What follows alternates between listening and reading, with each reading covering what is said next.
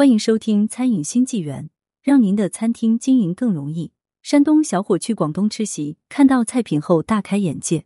又到年底了，不少请帖纷沓而至，大家都更喜欢在下半年举办婚宴、寿宴、同学宴等各种宴席聚餐。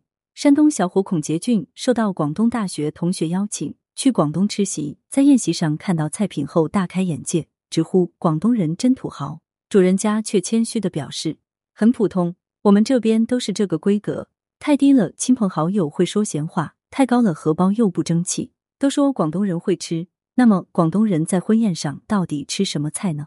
我们一起来看看吧。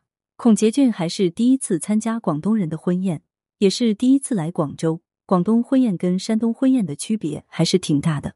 中午十二点酒店正式开席，在山东的话，一般都是十二点半以后才会正式上菜吃饭。服务员很快便端上了第一道菜——花椒炖鸡汤。孔杰俊听到服务员的报菜名，愣了一下。花椒炖汤，不是说广东人吃的很清淡吗？怎么会用花椒这么重口味的食材来炖鸡汤呢？孔杰俊很是怀疑，拿着勺子在炖罐里想要将花椒挑出来，找了半天也没有看到花椒的影子。直到发现餐桌上有一张菜单，只见上面写着花椒鸡汤。此时，孔杰俊才终于明白过来。原来此花椒非彼花椒，二者的价格更是相差十万八千里。花椒鸡汤，孔杰俊听过，但是从未吃过。没想到今天来到这里品尝到了，拿起勺子舀了一点汤，品尝了起来。花椒口感 Q 弹，汤汁浓郁，营养又美味。第一道菜都不同凡响了，第二道菜红运金珠更是让孔杰俊看到后大开眼界。两位服务员将一只烤乳猪端放在了餐桌上。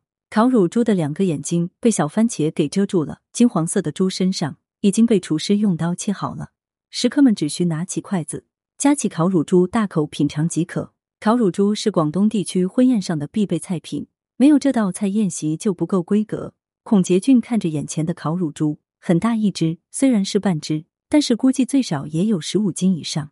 乳猪的表皮烤得焦香酥脆，一口咬下去，嘎嘣脆的口感，皮酥肉嫩。吃起来肥而不腻，香味十足，让人忍不住又拿起筷子大快朵颐了起来。第三道菜是爆汁西兰花。作为一个山东人，孔杰俊其实对鲍鱼并不陌生，偶尔也会吃一下。在山东不少沿海地区，人们的婚宴上也有鲍鱼这道菜。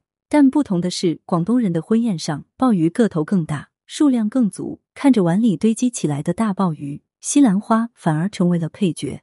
颜色翠绿的西兰花沾满了浓香的鲍汁，一口咬下去，真的要爆汁了。鲍鱼新鲜甜美，Q 弹爽滑，让人品尝一口后回味无穷。第四道菜是芝士焗龙虾，孔杰俊还是第一次品尝这道菜，一直听说芝士焗龙虾的大名，但却未曾吃过。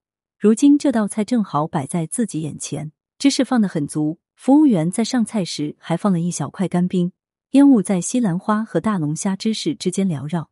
有那么一丝仙气意境，芝士咸甜美味，大龙虾肉嫩鲜美，西兰花清脆爽口，底部还放了一些浓郁可口的意面，让人品尝一口后竖起大拇指爆赞。第五道菜是清蒸东星斑，东星斑孔杰俊以前听说过，价格不菲，据说野生的很少了。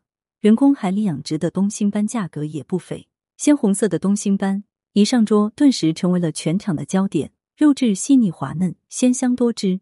除了以上五道菜之外，还有鲍鱼蒸鹅掌、红烧海皇翅、金炒海中宝等十二道菜品，每一道菜成本都很高。